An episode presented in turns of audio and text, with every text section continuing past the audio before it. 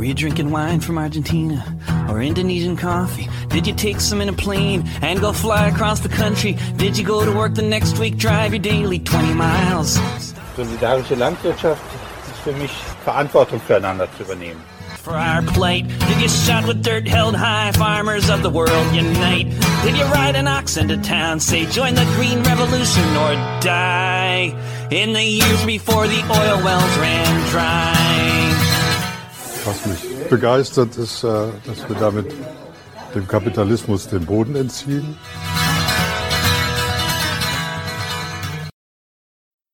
Hallo und herzlich willkommen zu Logbuch Solavi im März 2021. Wir haben hoffentlich jetzt die dunkelste und schwierigste Phase dieses sogenannten Lockdown-Winters hinter uns und können ins Frühjahr starten. Ich habe auch versucht, einige interessante Themen für euch in diesem Podcast zusammenzustellen. Leider wie so oft, wenn es um die Themen Klimaschutz, Klimagerechtigkeit oder auch faire und regionale Nahrungsmittelerzeugung geht, gibt es nicht so viele positive Themen und Themenberichte. Unser Umgang mit der Natur, mit unseren nichtmenschlichen Mitlebewesen ist leider immer noch von Ausbeutung und Zerstörung geprägt. Weltweit verschwinden ganz viele Arten unterschiedlicher Lebewesen und das praktisch jede Minute. Auch wenn wir jetzt diesen Podcast eine Stunde anhören, werden wahrscheinlich wieder drei oder vier Spezies von dieser Erdoberfläche verschwunden sein. Im ersten Beitrag geht es ums Waldsterben. Dem deutschen Wald geht es nicht gut. Das ist jetzt natürlich kein ganz neues Phänomen, aber es ist in den letzten vier, fünf Monaten vermehrt in den Fokus gekommen. Wir hatten lange, lange zurück, vor etwa vier Jahrzehnten, schon einmal eine Waldsterben-Diskussion und die wurde damals gesellschaftlich sehr emotional unter hoher Beteiligung geführt und hat unter anderem bewirkt, dass dann erstmals Katalysatorautos vorgeschrieben wurden, weil damals die Analyse, der saure Regen dem Wald schadet. Heute haben wir wieder große Waldflächen, die krank sind, wo die Bäume krank sind, wo ganze Flächen absterben. Und heute wird allerdings eher davon ausgegangen, es ist der Klimawandel, es sind die Dürren, es ist der Trockenstress, es sind Stürme, die dafür verantwortlich sind, also nicht so ganz unmittelbar direkt menschliches Verhalten, sondern eher Folgen menschlichen Verhaltens. Die Partei, die sich schon am längsten darum kümmert, sind sicherlich die Grünen. Auch der Aufstieg der Grünen in den frühen 80er Jahren hatte etwas mit diesem Waldsterben-Thema zu tun. Und jetzt habe ich wieder Maria Luisa, die ja, wie ihr wahrscheinlich wisst, bei den Grünen ist, wieder als Gesprächspartnerin hier. Hallo Maria Luisa. Ja, einen schönen guten Abend. Das Waldsterben ist natürlich auch hier in Baden-Württemberg. Wir sind ja erfreulicherweise ein relativ waldreiches Land, trotzdem deutlich zu merken. Und wir haben eine grüne Landesregierung. Was tut denn unsere grüne Landesregierung, dass es unseren Wäldern besser gehen kann? Ja, also in erster Linie hat die grüne äh, Landesregierung zum Beispiel mal einen Nationalpark eingerichtet im Nordschwarzwald, der entsprechend nicht bewirtschaftet wird, also nicht als Nutzwald angelegt wird, sondern der sich selbst überlassen wird und der dann im, im entsprechend wild wachsen kann, wo auch Wildschösslinge die Möglichkeit haben zu sprießen und aufzuwachsen. Und dadurch entsteht dann in der Folge ein gemischter Wald mit unterschiedlichen Bäumen und Büschen gemischter Wald mit unterschiedlichen Bäumen und Büschen, beziehungsweise überhaupt, dass Pflanzen die Chance haben, sich da zu entwickeln, die sich natürlicherweise an dieser Stelle unter diesen klimatischen und Bodenbedingungen entwickeln würden. Das sehen nämlich Expertinnen auch als wesentlichen Grund für unsere Waldprobleme, dass die meisten Wälder nutzorientierte, ertragsorientierte Monokulturen sind. Und wenn wir den Schwarzwald im Hochdeutschen uns als Tannenwald, aber eigentlich ist es ein Fichtenwald vorstellen. Ähm, diese Fichten sind eben Nutzhölzer die da dicht an dicht in einem bestimmten Abstand stehen. Und das ist eben genau nicht resilient gegen alle möglichen Einflüsse. Und die Waldexpertinnen raten eben dringend, von dieser Hochnutzung des Waldes wegzukommen und eher zu Mischwäldern. Gibt es denn da Konzepte also, oder auch Vorstellungen, die schon ausgearbeitet sind oder Vorgaben? Ja, es gibt ja verschiedene Anstalten, die dazu forschen, also beispielsweise auch die staatliche äh, Forschungsanstalt, äh, Forstforschungsanstalt in Freiburg und andere, äh, die untersuchen, welche Bäume widerstandsfähig ist. Nun ist aber klar, der Wald war früher eben ein Nutzwald. Das heißt, er sollte auch möglichst viel Ertrag bringen. Und um, der, um ihn einfacher bewirtschaften zu können, hat man eben nur eine Baumsorte gepflanzt und das war in der Regel die Fichte. Nun ist die ein Flachwurzler und dann deswegen auch sehr anfällig bei Sturmschäden. Das sah man bei Lothar, wo große Flächen sozusagen dann, dann da niederlagen. Ähm, dieser Mischwald, Laub- und Mischwald mit Eichen und Buchen ist, äh, wird jetzt empfohlen. Auch noch andere, äh, Esskastanie zum Beispiel ist jetzt ganz neu als Baum, der mitgepflanzt werden soll. Und äh, es soll eben nicht in alle gleich alt sein, also keine Kahlflächen mehr wird jetzt empfohlen, sondern es sollen die Bäume einzeln sozusagen äh, nachwachsen, weil sie dann auch einen Schutz um sich herum haben und besser aufwachsen, als wenn diese kahlgeschlagenen Flächen dann in einem äh, Zug sozusagen aufgeforstet werden. Nun ist es halt so, äh, jeder Forstwirt möchte seinen Ertrag haben und da gibt es bestimmte Bäume, die eben sehr ertragreich sind und das ist die Fichte. Deswegen ist die Frage, wie schnell sich was ändern wird, weil die Fichte relativ schnell wächst und einen hohen Ertrag bringt, während dem Laubbäume sehr langsam wachsen, dafür aber ein ganz hartes Holz haben. Aber der Ertrag kommt eben erst nach, ja, sage ich mal, 100 Jahren. Und das, ich denke, das ist mit ein Problem. Also vorhin, ich wollte noch ergänzen, natürlich hat äh, die grüne Landesregierung auch äh, das Bi Biosphärengebiet im Südschwarzwald mit auf den äh, Weg gebracht und unterstützt eben Landwirte in der Pflege von, ja, von der, in der Bewirtschaftung von Flächen.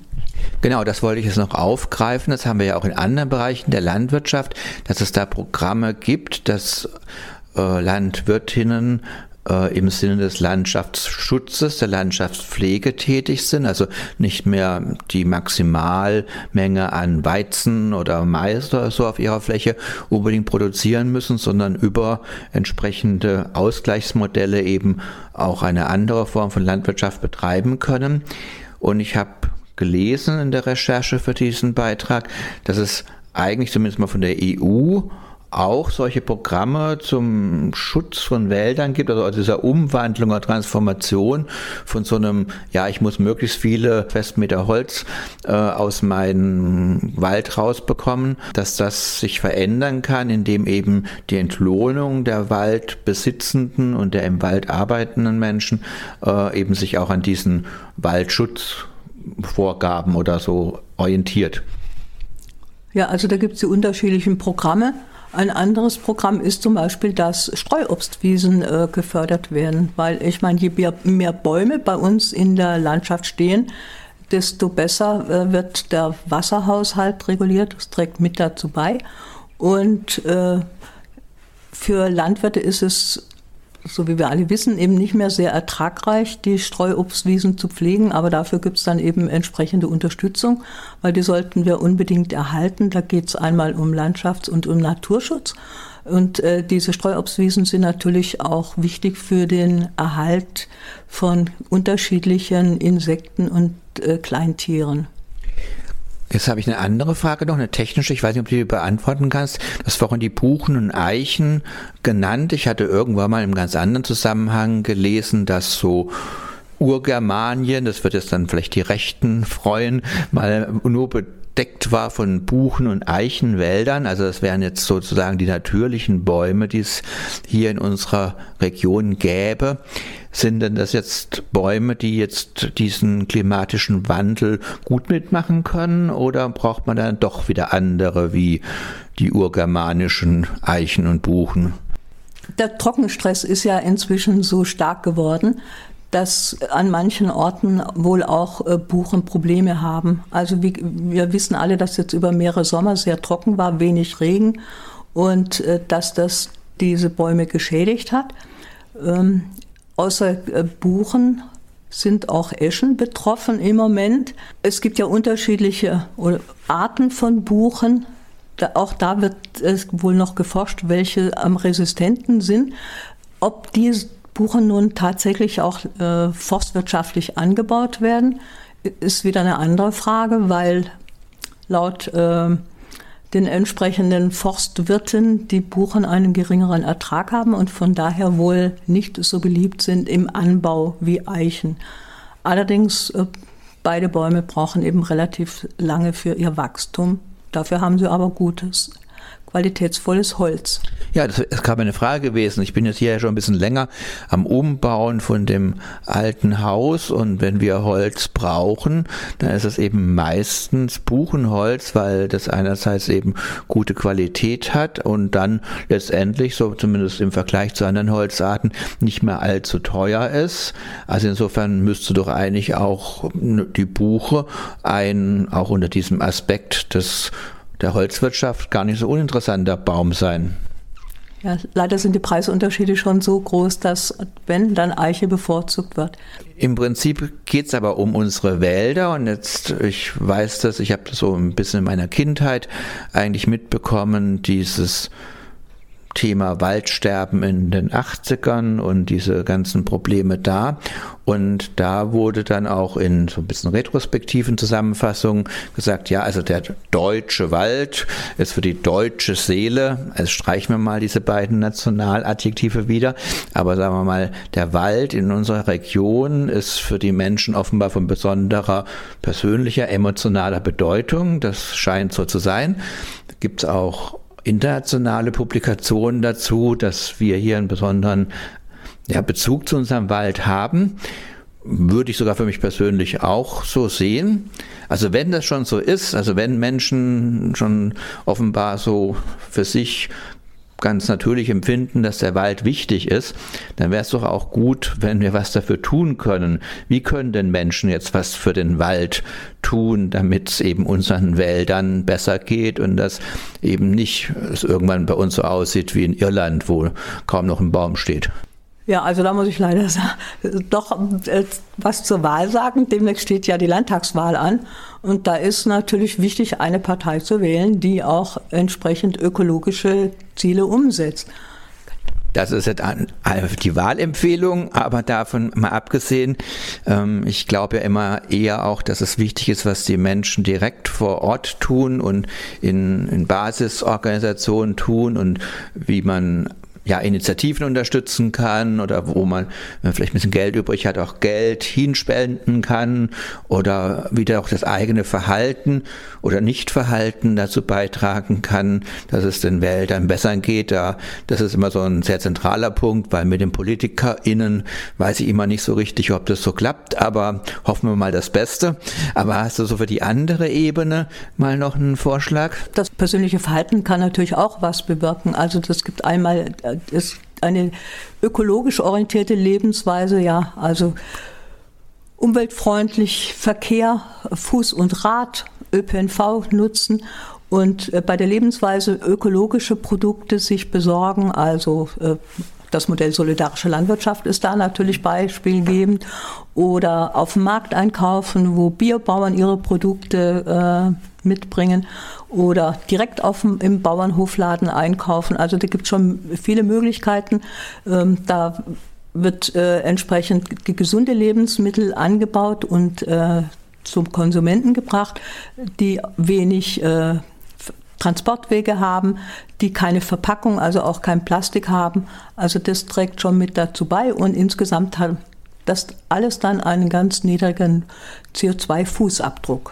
Ja, und jetzt vielleicht noch eine letzte Frage. Bringt das etwas, wenn man jetzt bei irgendeiner Anschaffung oder irgendeiner Planung die Auswahl zwischen mehreren Materialien hat? Und heutzutage geht natürlich alles oder fast alles in Kunststoff. Aber würde das dieser Fragestellung helfen, wenn wir uns eher wieder für Holzprodukte entscheiden? Oder ist da so eine verstärkte Nachfrage eher kontraproduktiv? Wie würdest du das einschätzen? Ja, also die Nachhaltigkeit kommt ja aus dem Forstbereich und zwar soll nur so viel Holz entnommen werden, wie wieder nachwächst. Mhm. Solange dieses Gleichgewicht da ist, ist es sicher gut. oder sehr gut. Und auf der anderen Seite natürlich sind äh, Produkte aus Holz sehr langlebig. Also und, und auch äh, gesund, ohne Neben, Nebenwirkungen, äh, anders als Plastik, das äh, im Haushalt verwendet wird. Also ich denke, das ist ein wichtiger Schritt dahin, solche Produkte zu verwenden. Also sie sind auch gesund für den Menschen, haben ein gutes Raumklima. Von daher kann man sicher Holzbau empfehlen. Das wird übrigens auch von der grünen Landesregierung, sage ich mal, gepusht, äh, Holzbau.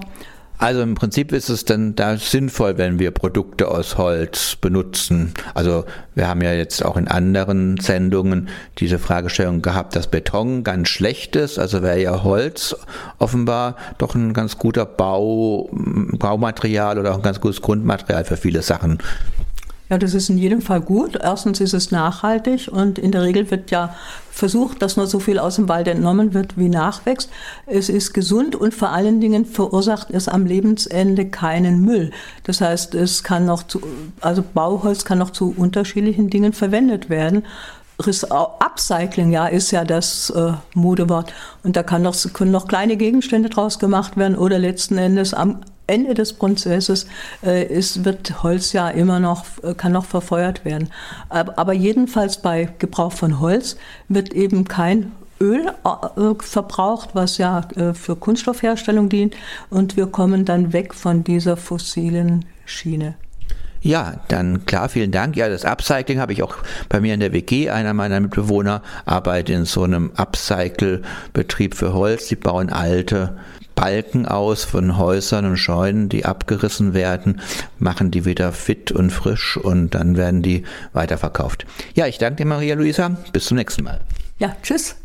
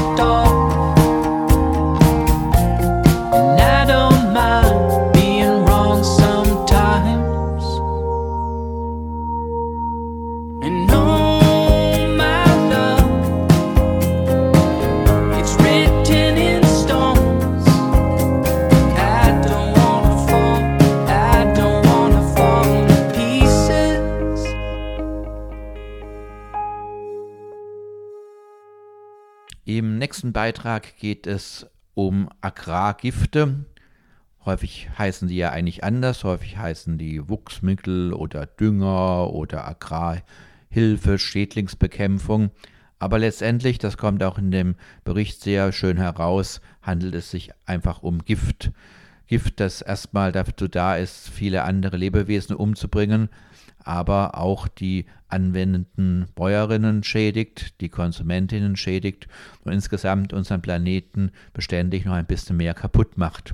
Im Zentrum des kapitalistischen Monsters, also hier bei uns in Europa, sind inzwischen bestimmte Bedenken durchaus auch in die Entscheidungsetagen vorgedrungen. Manches ist bei uns verboten. Je weiter wir an die Peripherie gehen, desto weniger wird sich um solche Schäden an Mensch, Tier und Natur gekümmert. Und die, die großen Agrarchemiekonzerne machen ihre Euro und Dollar deshalb sehr gerne in den Ländern des sogenannten globalen Südens. Unsere Kollegen von Radio Dreieckland von der Reihe Südnordfunk haben hier einen Beitrag gemacht, der Mercosur, Absatzmärkte für Agrargifte aus Europa, und den hören wir uns jetzt an.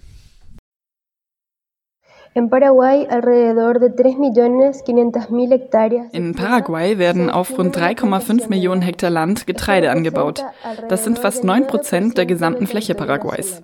In diesen extensiven Anbauflächen werden weiträumig Agrargifte angewendet, die von transnationalen Unternehmen importiert werden, zum Beispiel von Bayer Monsanto oder Syngenta.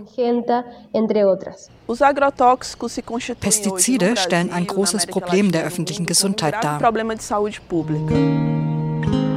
In Brasilien, in Lateinamerika und in der ganzen Welt. Jeder Mensch in Brasilien ist bis zu einem gewissen Maße Pestiziden ausgesetzt. Es ist inakzeptabel, dass Unternehmen wie Syngenta mit einem Geschäft Milliardengewinne erzielen, das Leid und Tod verursacht. Die Europäische Union hat den Einsatz vieler gefährlicher Pflanzenschutzmittel in ihren Mitgliedstaaten verboten. Doch vor allem große Agrochemiekonzerne produzieren diese weiterhin auch in Europa. Und sie exportieren die Pestizide. Das Geschäft boomt und es ist weitgehend völlig legal. Deutschland gehört zu den größten Pestizidexporteuren weltweit. Mit Bayer und BASF haben zwei der vier größten Unternehmen ihren Sitz in Deutschland. Das sagt Britta Becker von der Rosa-Luxemburg-Stiftung. Die beliebtesten Reiseziele der in Deutschland produzierten Pflanzenschutzmittel, das sind die vier Mercosur-Staaten Argentinien, Brasilien, Paraguay und Uruguay. Das hat die NGO PowerShift gemeinsam mit weiteren Umwelt- und Entwicklungsorganisationen dokumentiert. Die EU hat ein Handelsabkommen mit diesen Mercosur-Staaten abgeschlossen, wenngleich noch nicht unterschrieben. Kommt es zur Unterschrift, so wird aller Voraussicht nach die Einfuhr von Pestiziden, auch von hochgiftigen, in den Mercosur billiger. Es ist wahrscheinlich, dass sich damit die Einfuhrmenge erhöhen wird. Der Mercosur, Absatzmarkt für Agrogifte, die in Europa verboten sind.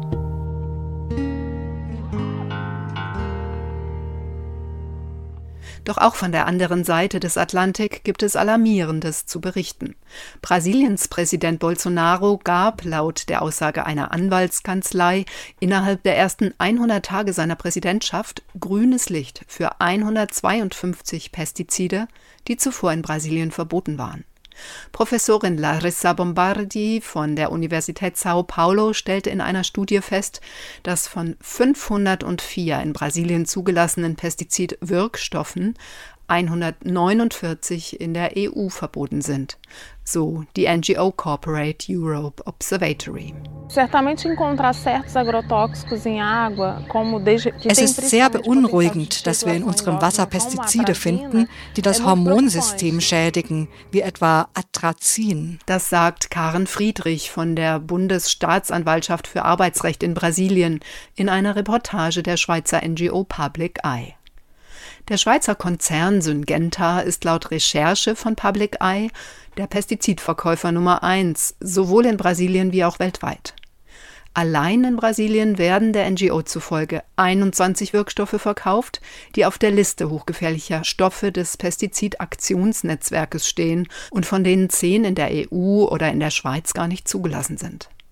Ein Fünftel aller in Brasilien verkauften Pestizide gelten laut der Liste des Pestizidaktionsnetzwerkes als hochgefährlich. Saber que um país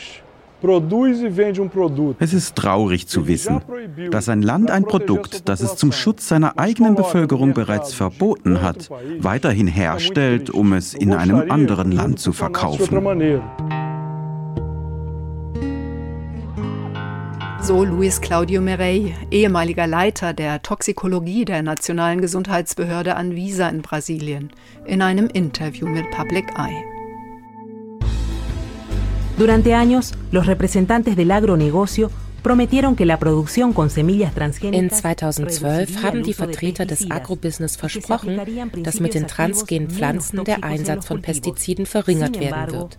Es würden weniger toxische Wirkstoffe im Anbau angewendet werden.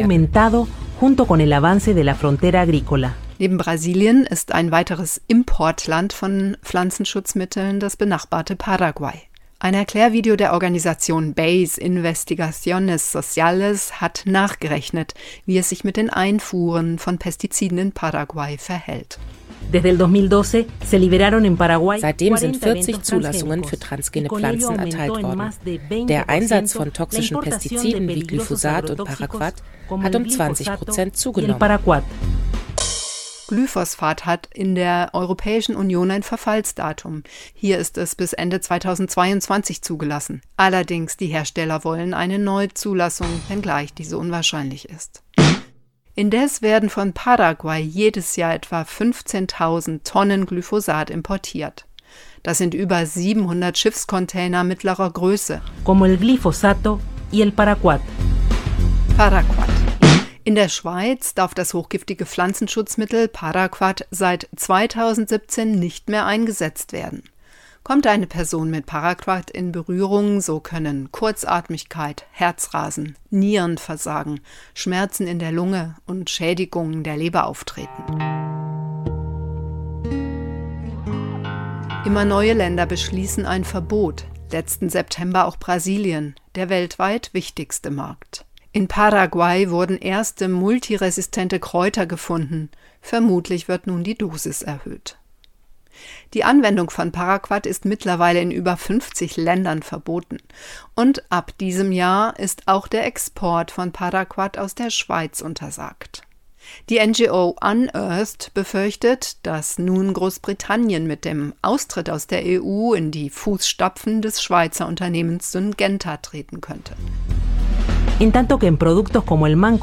Das Pflanzenschutzmittel Mancozeb gegen Pilze wurde hundertmal häufiger angewendet. Wegen bestätigter Gesundheitsbedenken hat die Europäische Kommission am 14. Dezember 2020 beschlossen, dem Fungizid Mancozeb die EU-Marktzulassung zu entziehen. En el Thiamethoxam fue de 40 veces. Dann Thiamethoxam. Die Menge stieg um das 24-fache. Pflanzenschutzmittel oder besser Agrargifte mit diesem Wirkstoff sind in der EU im Freiland seit 2018 weitgehend verboten. Die Anwendung in Gewächshäusern ist unter Auflagen möglich. Im März 2012 veröffentlichte die Fachzeitschrift Science eine Arbeit zur Wirkung von Thiamethoxam auf Honigbienen. Sie nehmen es mit der Nahrung auf und haben dann Probleme, den Weg zurück zum Bienenstock zu finden. Orientierungslosigkeit. Am Ende kommt es zur Entvölkerung des Bienenstocks, also zum Bienensterben. Von Insektiziden der Klasse Imamectin-Benzoate, die in 2021 noch gar nicht angewendet eingeführt wurden, importierte Paraguay im Jahr 2018 879.000 Kilogramm. 42 Schiffscontainer. Imamectin-Benzoate sind sehr giftig für Wasserorganismen mit langfristiger Wirkung. Debiendo utilizarse tóxicos más peligrosos como el 2,4-D, cuyo uso se duplicó entre 2012 y 2018. La producción transgénica está lejos de reducir el uso de pesticidas. Der Import von Pestiziden und hochgiftigen Stoffen hat sich seit 2012 nahezu verdoppelt. Offensichtlich konnte der Einsatz gentechnisch veränderten Saatguts die Menge an Pestiziden nicht verringern. Tan solo en el 2019 se han importado más de 58.000 toneladas de agrotóxicos. Allein 2019 wurden über 58.000 Tonnen Pestizide importiert, wobei die Mehrzahl der aktiven Wirkmittel Paraquat und Glyphosat sind. Beide stehen auf der Liste der hochgefährlichen Pestizide im einheitlichen globalen Bewertungssystem, das Indikatoren der Weltgesundheitsorganisation beinhaltet, der US-Behörde für Umweltschutz und der Europäischen Union und Das massive Besprühen hat schwerwiegende ökologische und soziale Probleme verursacht. In den meisten Fällen findet die Ausbringung nicht in Einklang mit den Umweltauflagen statt. Die Länder wo akute, unbeabsichtigte Pestizidvergiftungen besonders verbreitet sind, sind die Länder des globalen Südens. So der Toxikologe Peter Klausing vom Pestizidaktionsnetzwerk, Autor und Mitherausgeber der Studie über akute, unbeabsichtigte Pestizidvergiftungen. Erstens, weil dort Schutzausrüstungen für die Pestizidanwender fehlen. Zweitens, weil die PestizidanwenderInnen oftmals kaum Kenntnis von der Gefährlichkeit der Pestizide haben, weil sie darüber nicht ausreichend belehrt wurden. Aber selbst wenn sie es wüssten, sind sie oftmals außerstande, sich äh, vor ihnen, vor den Pestiziden zu schützen. Der Grund, warum das dort so häufig auftritt, ist, dass dort die Pestizide oftmals mit Rückenspritze und eben ohne Schutzkleidung ausgebracht werden, während bei uns in Europa und aber auch in Ländern wie Brasilien oder Argentinien auf den großen Sojafeldern Pestizide mit Traktoren ausgebracht werden, wo die Pestizidanwender dann im günstigen Fall auch in einer Kabine sitzen auf dem Traktor und deutlich weniger exponiert werden. Dort sind eigentlich viel mehr, wenn ich jetzt von Argentinien und Brasilien spreche, die Anwohner die ungeschützt direkt an den Sojaplantagen äh, leben oder von ihnen sogar umringt sind. Das sind die, die dort gefährdet sind. Las comunidades campesinas e indígenas son las más afectadas. Seit Jahren sind insbesondere Kleinbauern und Bäuerinnen und die indigenen Gemeinden von Luftverschmutzung und der Vergiftung von Wasser und Trinkwasser betroffen. Desde hace años Desde estas comunidades, tanto campesinas como indígenas, se viene denunciando la contaminación del aire. Das hat ernsthafte Gesundheitsprobleme verursacht, bis hin zum Tod durch Vergiftung. Problemas de salud e incluso muertes por intoxicación.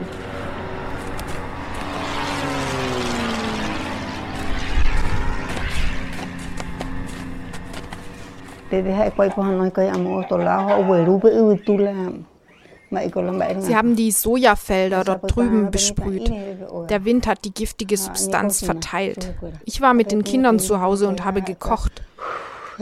BASE Investigaciones Sociales und la Coordinadora de Derechos Humanos del Paraguay haben die Mutter von Ruben Portillo interviewt.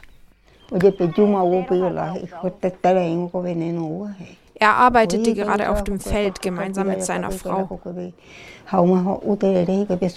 Als sie zurückkamen, konnten sie nicht richtig atmen.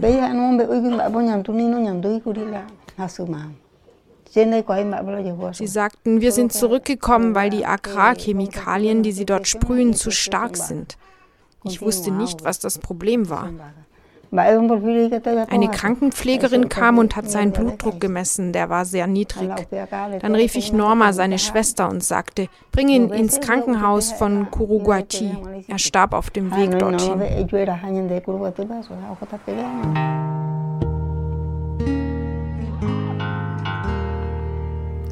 Während die Konzernleitungen der Pestizidhersteller in ihren Werbeclips von Ernährungssicherung reden, von der Landwirtschaft als Brotkorb der Welt und während sie das Versprechen auftischen, mit ihrem Saatgut, gerade auch mit gentechnisch verändertem, die Böden zu schonen, steigt der Einsatz an gesundheitsschädlichen Pestiziden weltweit.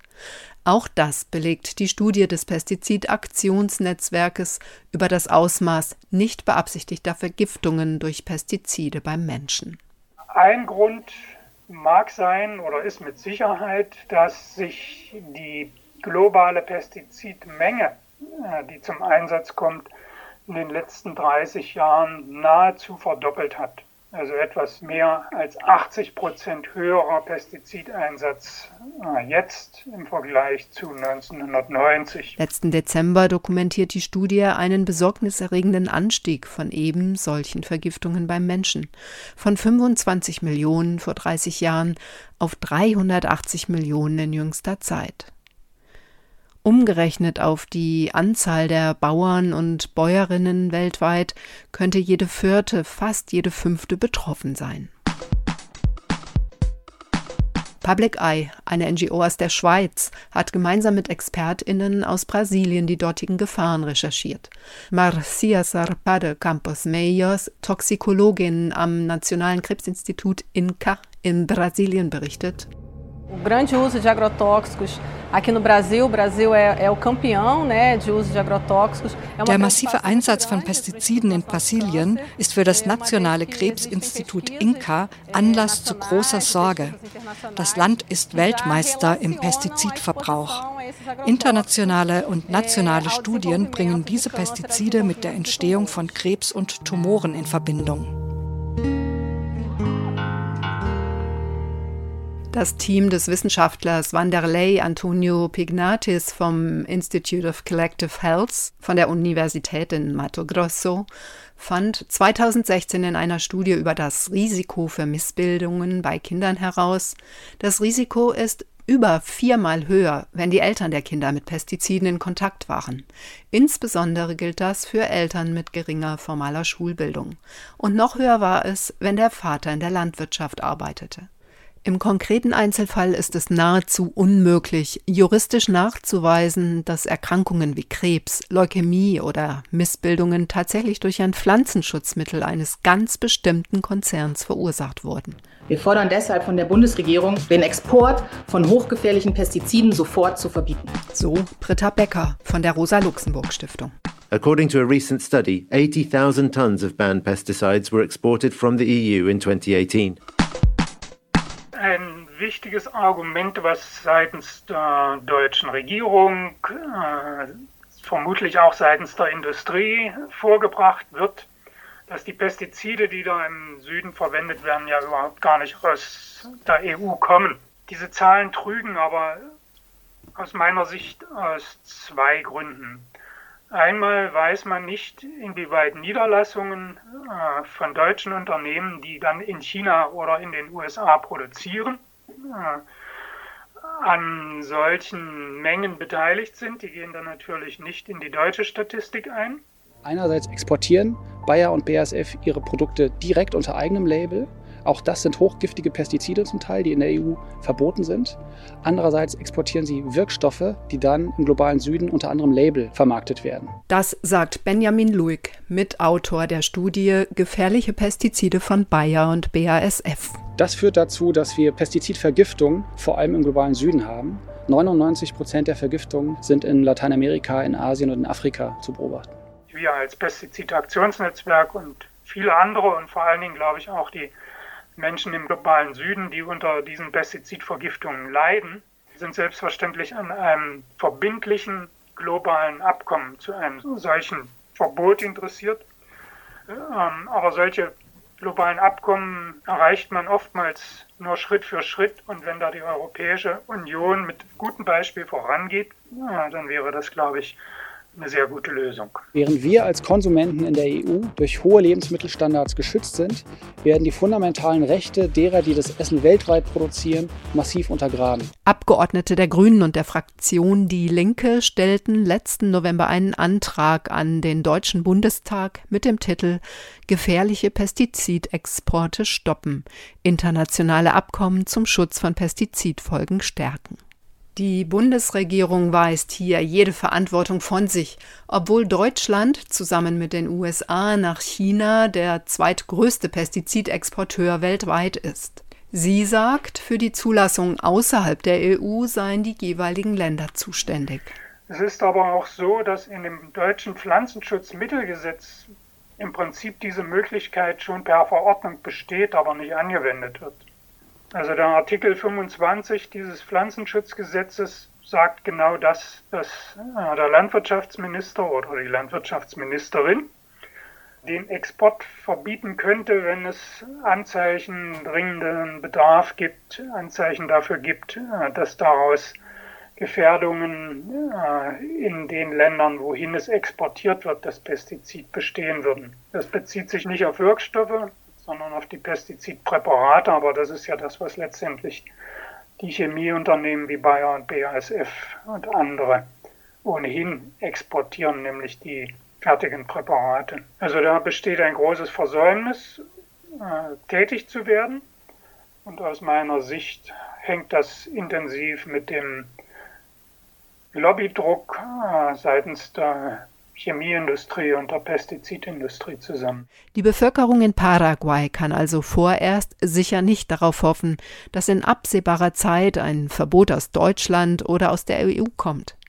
Die Gefahr, dass sich weitere akute tödliche Vergiftungsfälle ereignen, bleibt. Frente a las continuas denuncias que se llevaron adelante en este caso. Weil die Behörden in Paraguay nichts unternommen haben, haben wir Beschwerde beim Menschenrechtskomitee der Vereinten Nationen eingelegt. Das Komitee hat festgestellt, dass das Land Paraguay für die Rechtsverletzung verantwortlich ist, für die Verletzung des Rechts auf ein unversehrtes Leben und für die Vergiftung der Gemeinden. Frente al cumplimiento del derecho a la vida y la contaminación de esta comunidad. Der Menschenrechtsausschuss der Vereinten Nationen forderte Paraguay auf, die Verantwortlichen strafrechtlich zu verfolgen, die Opfer vollständig zu entschädigen und den Beschluss des Ausschusses in einer Tageszeitung mit hoher Auflage zu veröffentlichen.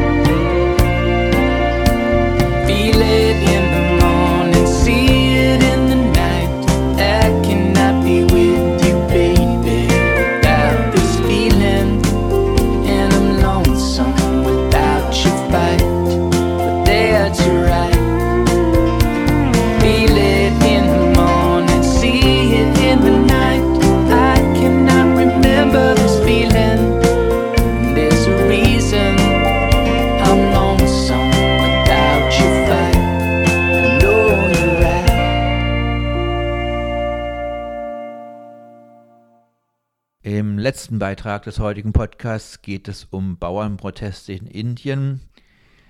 Wenn etwas in Indien passiert, bekommen wir das hier in Europa meistens nicht mit. Immer wieder kriege ich über irgendwelche Kanäle Mails zugeschickt, dass Hunderttausende oder gar Millionen von Menschen in Indien im Ausstand sind, von Streikbewegungen, von Protestbewegungen. Aber letztendlich erreicht das so gut wie nie unsere Mainstream-Presse oder Mainstream-Medien. Und deswegen haben wir das alles gar nicht so auf dem Schirm, was in dem von der Bevölkerung zweitgrößten Land der Erde so passiert. Indien ist noch sehr stark agrarisch geprägt und deswegen ist es natürlich sehr entscheidend, wie die Agrarpolitik dieses großen Landes ist. Und ihr wisst es wahrscheinlich, in Indien ist momentan so ein neoliberaler Kapitalistenfreund an der Macht, der will das Land in Anführungsstrichen modernisieren und industrialisieren. Und da muss man natürlich mit so ein paar unsinnigen Regeln, die die ländliche Bevölkerung und die Bäuerinnen schützt, aufräumen. Das hat er gemacht und hat entsprechende Gegenproteste ausgelöst. Auch hier haben wir einen Beitrag von unseren Kollegen vom Südnordfunk von Radio Dreieckland hier in Freiburg. Bauernprotest in Indien, den hören wir uns jetzt an. Vielen Dank für den Beitrag, liebe Kolleginnen. Im Jahr 2019 haben sich mehr als 10.000 Bauern in Indien umgebracht. Ihre Arbeitsbedingungen waren schon schwer, sie fürchten aber jetzt, der riesigen Lebensmittelindustrie zum Opfer zu fallen. Im Sommer letztes Jahres wurden drei Gesetze verabschiedet, die einen Wendepunkt in der Liberalisierung des Agrarsektors markieren. Ich habe darüber mit einem indischen Bauer gesprochen. Er erklärte mir, was die Gesetze beinhalten. Last year, in the month of June, the government introduced three farm ordinances. They approved three bills. Letztes Jahr im Juni hat die Regierung drei Verordnungen verabschiedet. Sie betreffen verschiedene Elemente des Agrarsektors. Bis jetzt war der Markt der Landwirtschaft in Indien geregelt. Es gibt den Markt, wo die Bauern ihre Produkte verkaufen, dann Zwischenhändler und dann die Käufer, die dort kaufen. Sie zahlen da Steuern, die dann zur Entwicklung des ländlichen Raums verwendet werden. In der ersten Verordnung wird den privaten Käufern die Möglichkeit gegeben, diesen regulierten Markt zu umgehen und direkt bei den Bauern zu kaufen. So wird es möglich, die Marktgebühren nicht zu zahlen.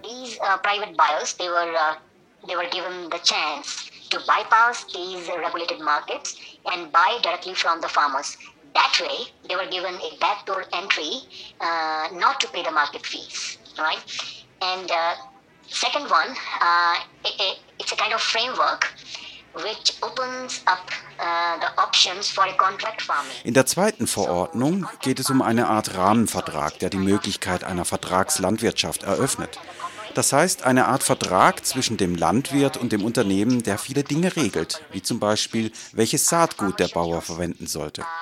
Und dann, basierend auf der Qualität, kauft der Käufer vom Produzenten. Der schwierige Teil ist, dass die Qualitätskontrolle an den Käufer übergeben wird. Durch diese Verordnung ermöglicht indirekt die Regierung die Ausbeutung der Bauern. Uh, who had done the contract with the farmer. So the government had indirectly given uh, an option uh, for exploiting the farmers. So this was the second bill, right? And the third one und die dritte Verordnung gibt den Unternehmen freie Hand, die Ware fast unbegrenzt lange zu lagern. In Indien leben 1,3 Milliarden Menschen. Indem sie das Getreide illegal lagern, versuchen einige Händler die Preise zu erhöhen, um mehr Geld zu verdienen. Es ist eine Art Schwarzmarkt. Sie lagern die Produkte, sie kontrollieren, wie viel sie herausgeben und versuchen, die Preise zu erhöhen.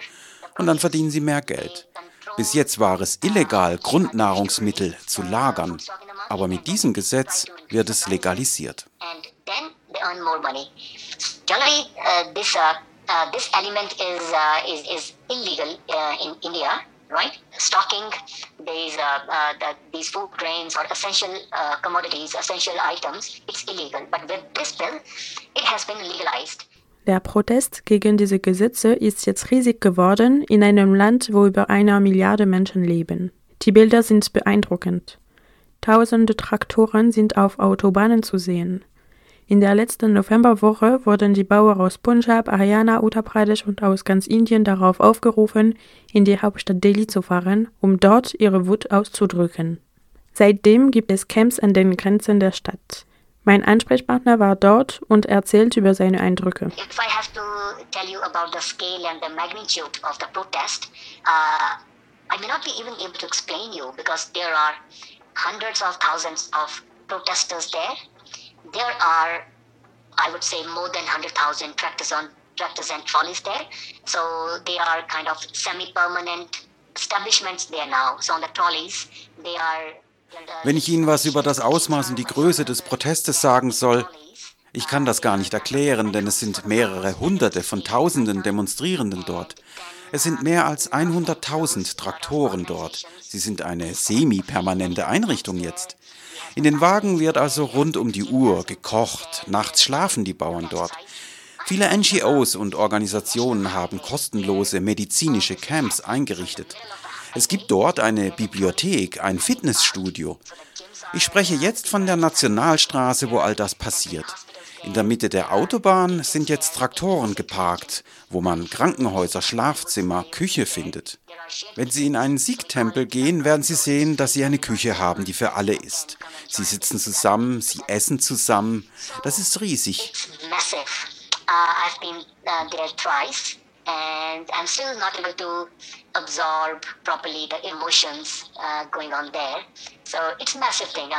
Ich war schon zweimal dort.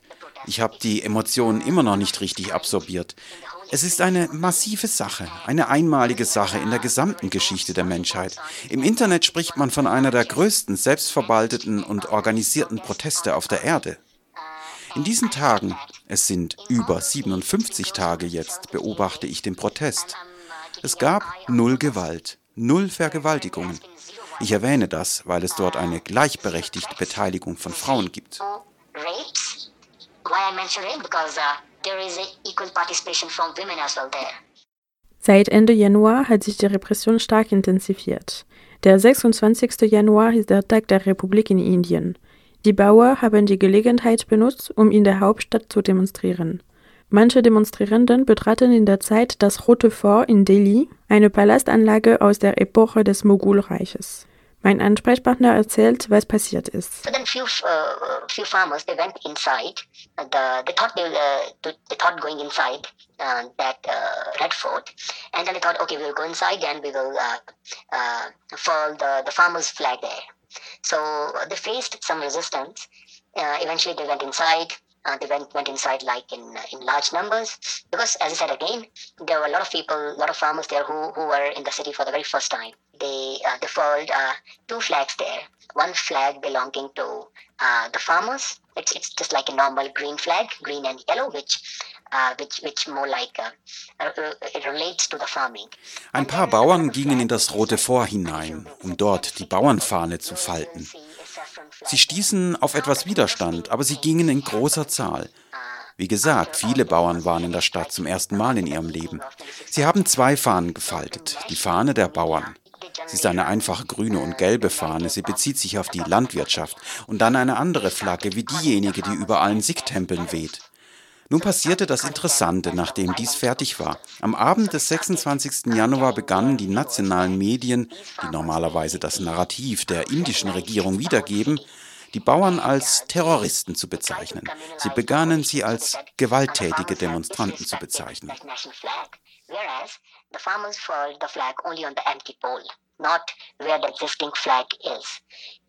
The whole, the national media for the whole night, they, they kept on misleading uh, the citizens. They kept on running highly toxic stories about the farmers.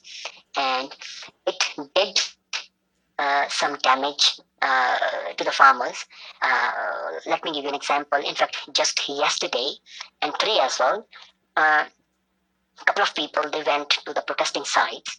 They started raising the slogans against the protesting farmers. So those people they said, "Hey, we are the localites. We live around this area. You guys are creating a problem here." And you guys have disrespected our national flag, so you guys should leave the and uh, leave leave this place, leave this protesting place, location. Mindestens ein Mann ist am 26. Januar gestorben. Die Bilder zeigen, dass die Polizei Gewalt gegen die Demonstrierenden ausgeübt hat. Meinem Ansprechpartner nahe, der in Delhi am 26. Januar war, habe die Polizei auch geschossen. 200 Demonstrierenden wurden während der Demonstration auch verhaftet. On that day, uh, still the news are not confirmed. Uh, one guy died. Uh, his tractor actually turned turtle because uh, uh, based on the, the, information provided by police that uh, he was driving really fast. He wanted to push away one of the barricades. Wieder stimmen da die Nachrichten nicht. An diesem Tag starb ein Mann. Nach Angaben der Polizei fuhr er sehr schnell. Er wollte mit seinem Traktor eine der Barrikaden schieben. Aber sein Traktor verlor die Kontrolle und hielt sich fest und er stürzte und starb. Im Inneren des Roten Fonds an diesem Tag wurden Schüsse auf die Demonstranten abgefeuert. Niemand hatte eine klare Vorstellung davon, was im Inneren direkt geschah und wer diese Schüsse abfeuerte. Aber jetzt sind die Videos da und Augenzeugen berichten, dass die Polizei das Feuer auf die Demonstranten geschossen hat. Die Demonstranten hatten keine Waffen, sie trugen keine Gewehre, Pistolen oder irgendeine Art von tödlichen Waffen. Trotzdem hat die Polizei auf sie geschossen. Sie haben auf sie geschossen und es wird berichtet, dass 200 Bauern vermisst werden. Ihre Familien hatten sich an die Gewerkschaftsführer, die Bauernführer gewandt, dass die Familienmitglieder, vor allem die jüngsten, seit der Parade nicht mehr zurückgekehrt sind. Bis jetzt wurden 200 von ihnen identifiziert. Die Bauernführer sind besorgt, dass sie von der Polizei verhaftet wurden und irgendwo festgehalten werden. Vielleicht werden sie gefoltert.